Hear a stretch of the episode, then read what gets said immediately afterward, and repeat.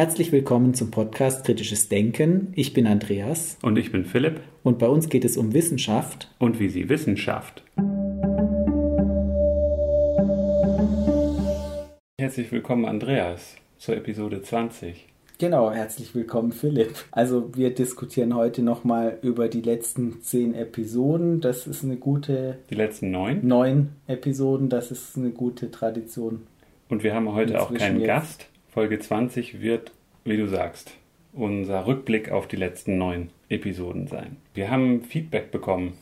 Jawohl, zur Episode Sport und Prävention. An dem Beispiel können wir uns jetzt gerade mal die Diskussion aufhängen. Folge 15 war das? Genau, Folge 15. Und das Feedback war auch, dass diese Episode eben sehr unkritisch eigentlich zu dem Thema war, was ich definitiv bestätigen muss, dass äh, in der Episode wirklich wenig kritische Fragen jetzt auch meinerseits kamen an den Herrn Professor Reimers, was die empirischen Evidenzen für die einzelnen Zusammenhänge betrifft, die dort auch postuliert werden im Zusammenhang Prävention und Sport. Grundsätzlich gibt es da tatsächlich auch für einige Sachen Evidenzen. Das habe ich versäumt, in dem Interview auch noch ausführlicher nachzufragen. Es soll jetzt keine Ausrede sein. Mir lag es bei der Episode auch am Herzen, einfach Interventionen näher zu bringen, die jetzt nicht unbedingt medikamentös sind und die gegebenenfalls erfolgreich sein können und bin da in gewissem Sinne auch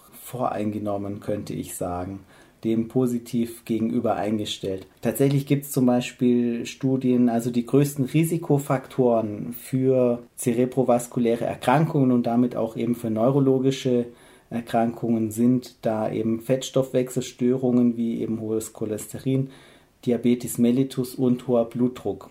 Und zum Blutdruck gibt es randomisiert kontrollierte Studien, die eben auch eine Blutdrucksenkung zeigen können. Da kann man auch in den, äh, in den Kommentaren habe ich auch was eingefügt, aber man kann dazu auch Meta-Analysen finden, wenn man ein bisschen nachforscht. Auch zum Zusammenhang zwischen Sport und Diabetes gibt es Studien, wobei ich gerade ein Cochrane Review angeschaut habe, da die Interventionen die Ernährung und, und körperliche Aktivität gleichzeitig als Intervention genutzt haben, zahlreicher sind, sodass der Schluss des Reviews war, dass das erfolgversprechend ist im Hinblick auf die Risikosenkung bei Diabetes mellitus, wobei die Zahlen von den Studien, die nur körperliche Aktivität als Intervention eingesetzt hatten, gar nicht schlecht aussahen, aber die Reviewer befunden haben, dass eben die Fallzahlen auch zu gering sind und die Qualität der Studie nicht ausreichend gut ist. Wiederum heißt, es fehlt Evidenz, was eben wieder nicht umgekehrt den Schluss zulässt, dass es nicht wirksam ist. Also mhm. Abwesenheit von Evidenz ist. Ähm, Nicht Evidenz von Abwesenheit. Genau.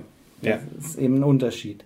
Ja, die, die Kritik im, im Kommentar war ja eben auch, dass wir quasi von Korrelationen, die gefunden werden, auf einen Kausalzusammenhang. Also wir haben nicht darauf geschlossen, mhm. sondern es klang möglicherweise so, als würden wir davon ausgehen, dass der Kausalzusammenhang in die Richtung geht. Mehr Sport ist gleich bessere Outcomes. Und tatsächlich Und, aber eben für, für diese Risikofaktoren ja. gibt es auch kausale Studien. Also da gibt es ja. randomisiert kontrollierte Studien, aber... Es ist natürlich aber völlig richtig, das hervorzuheben, weil so, wie es im Interview ja. rüberkam, war das nicht klar. Und was, was aber tatsächlich dann auch an der Kritik wiederum ein sehr wichtiger Punkt ist und auch sehr richtig, dass gerade in Bezug auf die relevanten Outcomes und das ist für uns natürlich alle nachher entscheidend, wie ist denn die Mortalität oder die Überlebenswahrscheinlichkeit, äh, die, die Veränderung der Lebenserwartung. Das sind dann wiederum eben multivariate Studien, die dann zeigen, dass wenn man eben Sport macht, die Lebenserwartung vier bis fünf Jahre höher ist und das ist tatsächlich dann ein korrelativer Zusammenhang, wo man mhm. sehr kritisch sehen muss, welche Menschen sind es denn, die mehr Sport machen. Und mhm. da kann man nicht einfach nur immer diese Risikofaktoren rausrechnen. Das ist jetzt wiederum ein ähnliches Beispiel wie mit dem Feinstaub Staub und mhm. Ähm, mhm. Stickoxiden, wie die WHO äh, da versucht hat, dann irgendwie die Todesfälle aufgrund von Feinstaub oder Stickoxidbelastungen ja. zu ermitteln, das ist natürlich Voodoo. Ne? Das ist natürlich nicht möglich. Wobei das jetzt bei diesen multivariaten Analysen noch wesentlich übersichtlich ist, weil wir das da mit Faktoren haben, äh, die immerhin wirklich relevant sind und zu deutlichen Unterschieden führen, im Gegensatz jetzt bei diesen äh, Feinstaubgeschichten und so ja. weiter, wo es wirklich minimale Differenz, also wo es ja eigentlich auch viele andere Erklärungsmöglichkeiten gibt, wesentlich komplexeres Problem. Ja, das, das Thema Feinstaub ist ja schon wieder am Abebben in der Presse, so wie genau. ich das mitkriege. Vielleicht können wir das nochmal aufgreifen. Das sollten wir uns vielleicht nochmal genauer anschauen, ja, für eine zukünftige Episode. Und wir hatten auch beim Thema Demenz, was interessanterweise sehr viel Anklang gefunden hat bei den Hörern, deshalb haben wir da auch eine zweite Episode gemacht. Ähm, auch nochmal zur Demenztherapie ist auch wiederum so ein Bereich gewesen, was mir persönlich am Herzen liegt, wo man auch sagen muss, da ist die Evidenz äh, der Studien für die nicht medikamentösen Interventionen nicht so gut, wie man sich das wünschen würde, einfach aufgrund der mangelnden Finanzierung von entsprechenden Studien, weil man die nicht so gut verkaufen kann. Tatsächlich gibt es einzelne Interventionen, die dann verkauft werden, wie zum Beispiel die Timeslips-Methode, was ich dann auch schwierig oder auch kritisch finde gegebenenfalls. Die Interventionen sind ja meistens relativ komplex und manche Teilaspekte von diesen Interventionen sind möglicherweise auch gar nicht so relevant oder könnten auch ganz anders durchgeführt werden und dann mindestens genauso erfolgreich sein. Wir hatten auch bei der Episode Psychotherapie. Ja, du meinst Episode 7 über evidenzbasierte Medizin und Psychotherapie. Ganz genau. Da hatten wir auch einen Kommentar von Christian Stöver vom Kids Podcast. Viele Grüße an dieser Stelle an den Kids Podcast. Da hatten wir auch den Kommentar, ja, diese EMDR-Therapie, dass die auch nachweisbar einen positiven Effekt auf den Verlauf von ADHS hat. Ja, und ich glaube, Christian war ja etwas auch kritisch in Bezug auf EMDR generell, mhm. wenn ich das noch richtig in Erinnerung habe. Mhm. Mit und der Frage, ob das wirklich der Fokus auf die Augenbewegung ist, die dann der Faktor ist, die zu der Verbesserung führt. Genau, das würde ich mich jetzt auch fragen, ob das tatsächlich der ja. Faktor ist. Also da gibt es doch erhebliche Zweifel, ob das das der relevante Faktor ist aber dass alle expositionsbasierten Verfahren, wo man sich den Trauma imaginativ oder wie auch immer aussetzen muss, die erfolgreichen sind, daran besteht inzwischen kein Zweifel. Aber ob man diese Augenbewegung braucht, ist doch sehr fraglich. Grundsätzlich für EMDR gibt es auch hervorragende Evidenz. Also es gibt ein Cochrane Review auch zu EMDR, der ist positiv. Also was dann an diesen Interventionen wiederum wirksam ist, steht dann auch mal auf einem anderen Blatt. Ja, genau. Also das vielleicht so zum, zum Thema Studien und was sagen einem Studien, wie, wie gut müssen Studien sein und was kann man aus Studien schließen, korrelativ, aber dann wirklich schlussendlich auch kausal. Kann man da wirklich sagen, wenn A, dann B. Und manche Studien sind natürlich schwer durchführbar, gerade wenn ich jetzt in Bezug auf die Mortalität Aussagen treffen möchte, und bräuchte dafür große Populationen, die ich auf irgendeine Art und Weise dazu bringen müsste, Sport zu machen, was einfach sich gezeigt hat, dass es nicht ganz einfach ist. Ja. Dann auch zu prüfen, wie viel Sport machen dann alle tatsächlich. Natürlich gibt es heute mehr technische Möglichkeiten, aber es ist trotzdem nachher ein großer Aufwand und mit hohen Kosten verbunden. Also auch bei, bei Themen, die sehr komplex sind, da ist es auch immer schwierig, die ganzen Experimentbedingungen, die Randbedingungen gleichzuhalten, diese Ceteris Paribus Bedingungen, dass du wirklich nur dir die abhängige und die unabhängige Variable anschaust und alle anderen Variablen gleich lässt. Das geht bei einem Pendelversuch in der Physik ganz gut. Wenn du aber dir Menschen und Interaktionen von Menschen und dann auch äh, menschlichen Organismus anschaust und eine medizinische Intervention in so einem komplexen System, dann ist das einfach sehr schwierig. Und wir hatten auch auf Twitter mal einen Kommentar über eine Episode von uns. Da wurde auch gesagt, ja, die Naturwissenschaftler, die reden dann immer von alle anderen Bedingungen gleichbleibend, aber das ist also gerade in den Geisteswissenschaften ist das sehr schwierig. Also je komplexer die Systeme, desto schwieriger ist es, diese Bedingungen zu erfüllen. Wir hatten es auch schon in der Episode mit der evidenzbasierten Medizin, dass gerade mhm. in solchen Langzeitstudien, und das bräuchte man ja gerade mit einem Outcome im Hinblick auf Mortalität zum Beispiel, was zwar hochrelevant ist, aber dass dann so viele andere Faktoren über die Zeit hinweg eine Rolle spielen können, die man nicht beeinflussen kann, dass es eben komplex wird und man bräuchte sicher enorm große Stichproben. Daher ist es von der Durchführbarkeit dann schwierig und in den Geisteswissenschaftlern äh, natürlich, wie kann man dann Randbedingungen oder ähm, Variablen konstant halten oder wie kann man da überhaupt experimentelle Prüfungen von Hypothesen vornehmen? Das, ja. äh, es ist sowieso an sich schon schwierig, die, die überhaupt die Variablen zu finden die in den experimentellen Outcome reinspielen.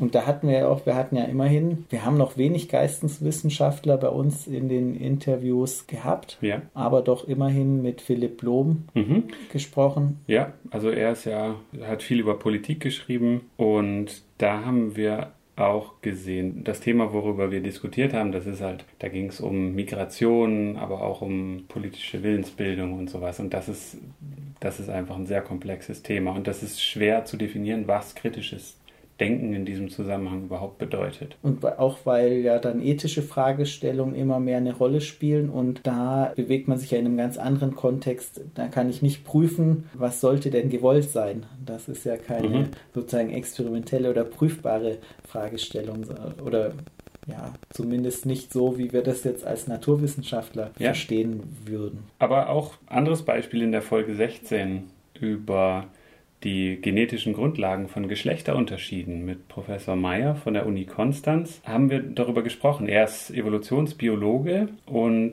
hat sich dem ganzen Thema Geschlechterunterschiede natürlich von der biologischen Seite genähert. Der Mensch als evolutiv gewordenes Tier quasi, oder hat er sehr direkt gesagt, und er beschränkt sich da sehr auf die deskriptive Beschreibung von was zeigen Experimente über genetische Grundlagen, über Genetik, über Gentransfer, über Chromosomen und das alles auf einer sehr beschreibenden Ebene, also im deskriptiven Raum. Auf der anderen Seite das Thema, worum es ging, waren auch Geschlechterunterschiede und was man aus diesen biologischen Grundlagen über Geschlechterunterschiede sagen kann. Und zwar auf einer Ebene, die eigentlich eher normativ ist. Also was schlussfolgern wir daraus?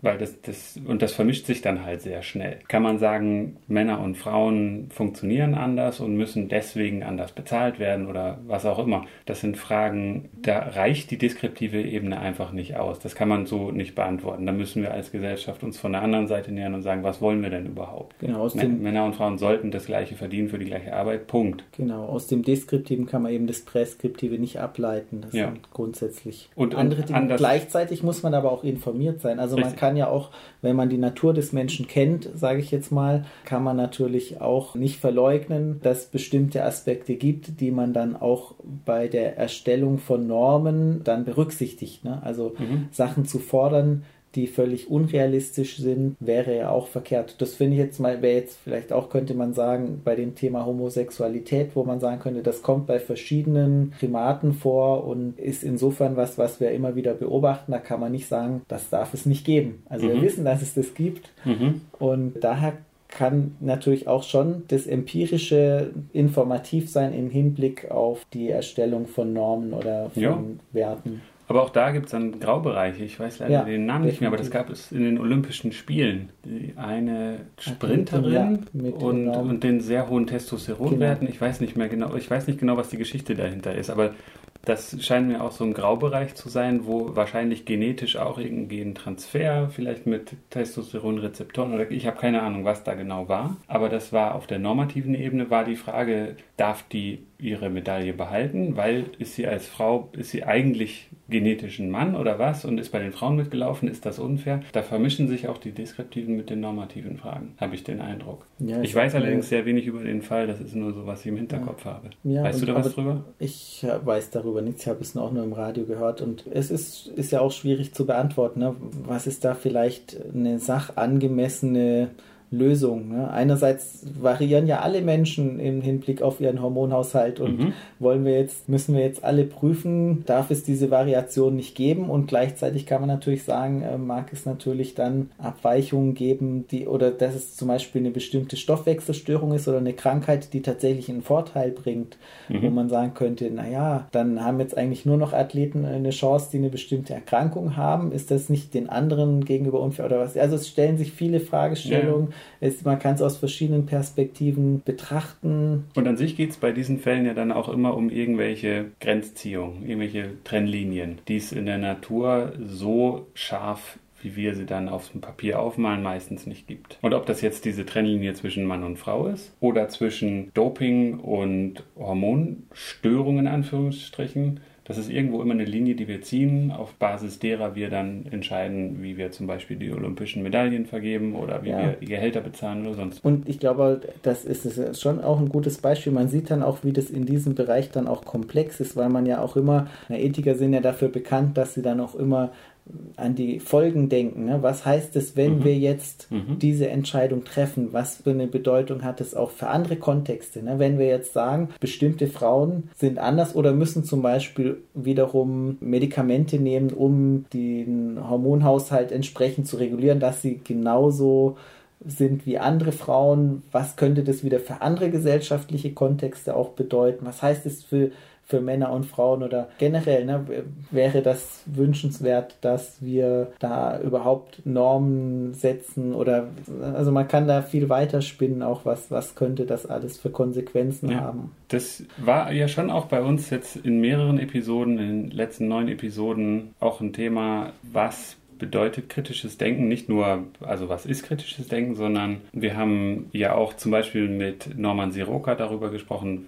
wie lehrt man kritisches Denken und da haben wir sehr viel darüber gesprochen, wie äußert sich das in den einzelnen Disziplinen. Also er hat ja auch die These vertreten, das eine kritische Denken, das für alle Disziplinen, das gibt es in der Form nicht und man muss sich sehr genau anschauen, in welcher Disziplin bin ich und da bedeutet kritisches Denken mitunter was ganz anderes. Und wir haben auch in den letzten beiden Episoden mit Dirk Jahn darüber gesprochen, was ist kritisches Denken, aber auch, wie lehrt man das? Oder wie unterstützt man den, den Erwerb von kritischem Denken? Und sehr im Vordergrund scheint es mir auch zu stehen, eben, dass man sich anschaut, in welchem Bereich bewegt man sich. Und ich erinnere mich noch an unsere erste Episode, da haben wir den Versuch der Schweizer Skeptiker diskutiert, eine allgemeingültige Definition von kritischem Denken vorzustellen. Den Versuch gibt es eben von den Schweizer Skeptikern. Und mehr und mehr habe ich den Eindruck, es gibt schon irgendwie so eine gewisse Basis, eine Anzahl von Grundelementen, die in jeder Definition, wenn man denn eine braucht, von kritischem Denken vorkommt. Die ist aber nicht erschöpfend, sondern da kommen sehr viele Elemente dazu, die von Disziplin zu Disziplin sehr unterschiedlich sein können. Mhm. Und also nur noch ganz kurz dazu, ich habe neulich einen, einen Vortrag gehört von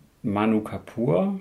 Das ist ein Professor an der ETH Zürich über Lernen. Wie funktioniert Lernen? Was wissen wir überhaupt, wie Lernen funktioniert? Und er hat auch am Ende gesagt, eigentlich kannst du das alles, wie Lernen gut funktioniert, kannst du in einem Wort ausdrücken oder den wichtigsten Faktor, der zum Lernerfolg führt, ist Disziplinarität. Und das ist dann ähnlich wie beim kritischen Denken. Wie lernt man Physik? Man muss lernen zu denken wie eine Physikerin oder ein Physiker. Und wie wird man Kfz-Mechaniker? Man muss Autos reparieren, Motoren reparieren. Also irgendwie nicht auf dem Papier, sondern man muss das machen, was in der Disziplin gemacht wird. So, ja. das, das, schien mir, das schien mir ganz ähnlich. Wie siehst du das?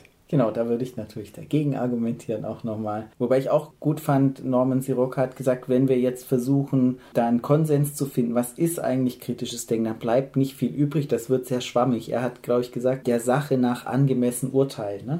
Ich finde das aber auch gut. Also das ist, ist ja auch nichts Schlechtes, ne? Der Sache nach angemessen Urteil. Natürlich ist es relativ dünn, also dann hat er nicht mehr viel in der Hand. Mit Dirk Jan hatten wir auch diskutiert, dass so das, ähm, es müssen logisch gültige Schlüsse gezogen werden, dass man sich darauf schon einigen kann, aber was gehört dann noch alles dazu? Und dass auch vielleicht die verschiedenen Tools, die man einsetzt, die Werkzeuge, die man im Werkzeugkasten hat, natürlich in jeder Disziplin anders sind. Aber grundsätzlich sehe ich schon auch eine Schwierigkeit darin, dass man mit einem bestimmten Werkzeugkasten sozusagen losläuft, um ein bestimmtes Problem zu lösen. Für manche Probleme würde es sich vielleicht lohnen, ein eigenes Werkzeug zu schnitzen sozusagen, dass eben manche Probleme gar nicht einer Disziplin zugeordnet werden können, sondern eigentlich auch transdisziplinär gefasst werden müssen, beschrieben werden müssen, weil eine Disziplin ja schon immer eine Perspektive beinhaltet und eben ein gutes Beispiel finde ich schon auch zum Beispiel, wenn wir uns dem Thema Willensfreiheit annähern oder Bewusstsein,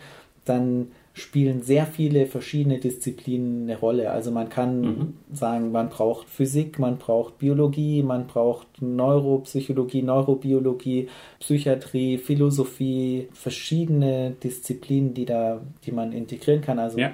Die Liste ist noch erweiterbar. Ich denke, das ist schon richtig. Und ich glaube, der Ansatz, der da heute gegangen wird, ist eher, dass man nicht versucht, jedem Einzelnen alle diese Bereiche irgendwie nahezubringen und dass dass du quasi in deinem einzelnen Gehirn solche Probleme versuchen kannst zu lösen. Das ist meiner Meinung nach einfach zu komplex und gerade für diese ganz schwierigen, komplexen Fragestellungen, nehmen wir zum Beispiel den freien Willen. Das wird ein Neurologe an sich nicht erklären können, vielleicht auch ein Philosoph nicht. Das haben ja viele versucht schon und möglicherweise auch eine Physikerin nicht. Und der Ansatz, der heute mehr und mehr gegangen wird, sind diese interdisziplinären Zentren, also jetzt gerade beim freien Willen fällt mir ein, da gibt es die Berlin School of Mind and Brain. Das ist so ein Zusammenschluss, sehr interdisziplinär wird da geforscht aus allen Bereichen. Hirnwissenschaften, also Neurobiologie, Neurologie, aber auch Philosophie, Psychologie und auch Ling Linguistik. Da kommt die Expertise aus den einzelnen Bereichen zusammen. Und da ist dann natürlich das zusätzliche Problem, dass diese verschiedenen Menschen miteinander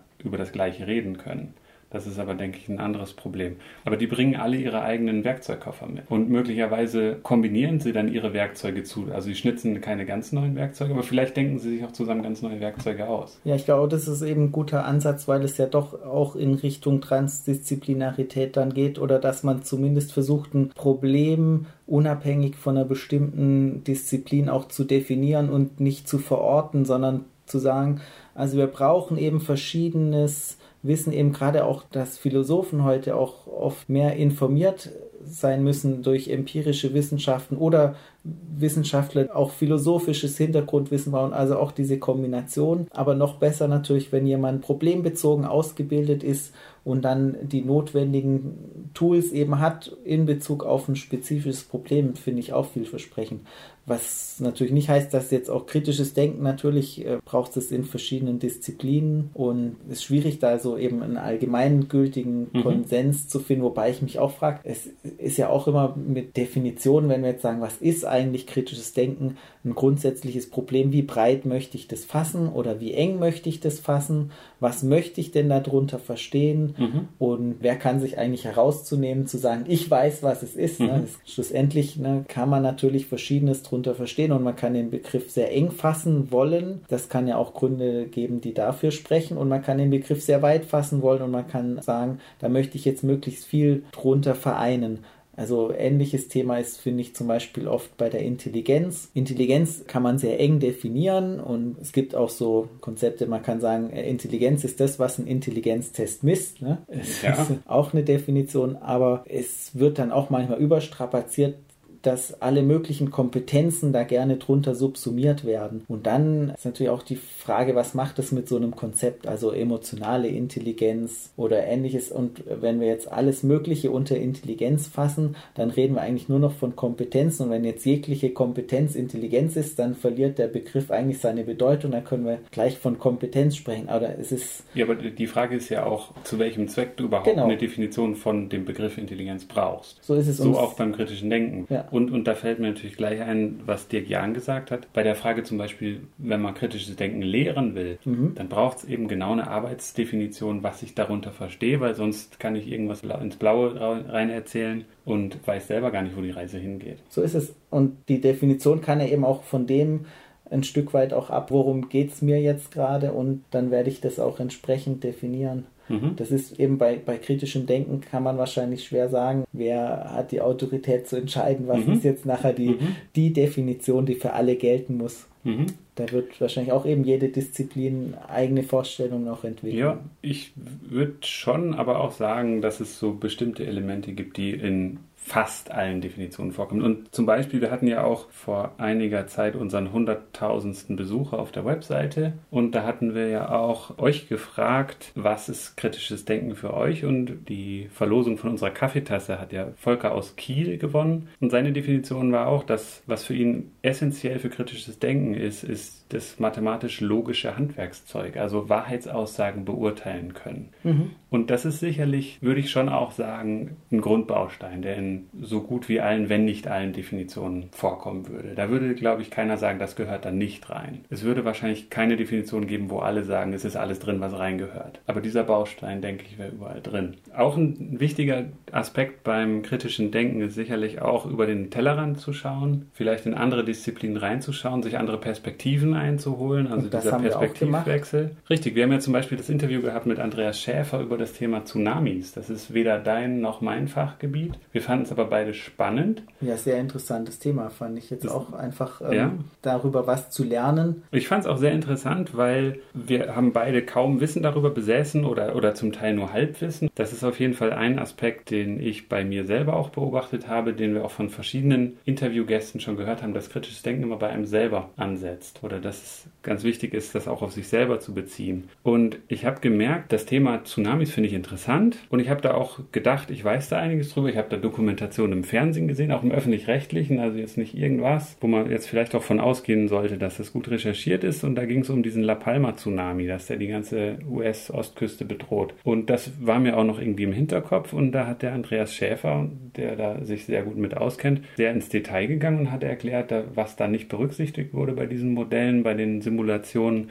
Und eigentlich dieser La Palma-Tsunami, der würde lokal schon Schaden anrichten, aber die Wellen, die, die Wellenhöhe, die dann für die Ostküste der USA berechnet wurde, ist maßlos übertrieben und eigentlich sind das dann vielleicht, weiß ich nicht, paar Zentimeter oder so. Also da habe ich irgendwie so Halbwissen im Kopf gehabt und das Gespräch mit Andreas Schäfer hat bei mir dann irgendwie ausgelöst, dass ich gedacht habe, ja, ich muss schon, also ich sollte wirklich hinterfragen, was ich darüber weiß und was nicht. Und ich sollte nicht davon ausgehen, dass das, was ich irgendwo im Fernsehen mal aufschnappe oder sowas, dass das dann auch tatsächlich stimmt. Es war auch Andreas Schäfer noch ein Anliegen, gerade das Hinterfragen von Wahrheitsgehalt, von Informationen, gerade im Internet. Wie kann man das prüfen, recherchieren? Ich glaube, Dirk Jan hatten wir das Thema auch mhm. angesprochen, mhm. dass das heutzutage heutzutage eben tatsächlich eine große Herausforderung ist. Richtig, die Qualität der Daten zum einen. Also die, die Informationen, die einem dort Qualität, zur Verfügung ja. stehen, sind ja einerseits oft auch manchmal sogar auf einen persönlich zugeschnitten mhm. oder auch eben von unklarer Quelle oder auch aus verschiedenen Gründen verbreitet. Welche Motive stehen dahinter? Es ist tatsächlich heutzutage ja. komplexer geworden, dann Informationen zu bewerten. Ja, das ist dann eben auch die Frage, wenn man von Wissen spricht. Was ist Wissen ja. überhaupt? Oder ich habe jetzt bei mir gerade das Wort Halbwissen benutzt. Ich, ich, dachte, was zu wissen, das stimmt aber so gar nicht. Was auch sehr interessant ist, ist der Umgang mit Unwissen. Und da haben wir in der nahen Zukunft, April oder Mai, haben wir ein Interview geplant mit einer Philosophin von der ETH Zürich, die speziell dazu forscht, was denn ein sinnvoller Umgang mit dem eigenen Unwissen, aber auch mit dem Unwissen der anderen ist. Da freue ich mich schon sehr drauf. Und wir haben ein Interview mit Peter Brugger in Kürze. Da geht es auch um Aberglaube. Da geht es um Aberglaube und um den Zusammenhang zwischen Aberglaube und dem Gehirn. Ja, wie wir meinen zu wissen, wie wir uns erinnern und wie wie uns da unser Gehirn doch manchmal auch an der Nase herumführt. Deswegen ist es durchaus auch wichtig, immer mal wieder innezuhalten und sich zu überlegen, woher kommen meine Informationen denn auch, was habe ich da denn überhaupt gelernt, das vielleicht auch mit anderen Sachen, die man lernt oder die man hört, in Zusammenhang zu stellen, nochmal drüber nachzudenken. Das eigene Denken nochmal kritisch zu reflektieren, ist sicher ein hilfreicher Aspekt. Richtig, und das ist, glaube ich, auch der Grund, warum wir diese Episoden immer wieder einstreuen. Genau, jede zehnte Episode Episode diskutieren wir nochmal, was haben wir die letzten neun Episoden gelernt. Haben wir gemacht. Richtig. Ich hoffe, ihr konntet da auch was rausziehen und seid nochmal vielleicht ins Grübeln gekommen hier und da. Wir auf jeden Fall. Danke, Andreas. Danke, Philipp. Vielen Dank fürs Zuhören. Wenn euch die Episode gefallen hat, dann empfehlt uns gerne weiter und gebt uns eine 5-Sterne-Bewertung auf dem Podcast-Portal eurer Wahl. Folgt uns auf Twitter, liked uns auf Facebook. Wir freuen uns über Kommentare und Feedback von euch. Und Möglichkeiten, den Podcast zu unterstützen, findet ihr auf der Website.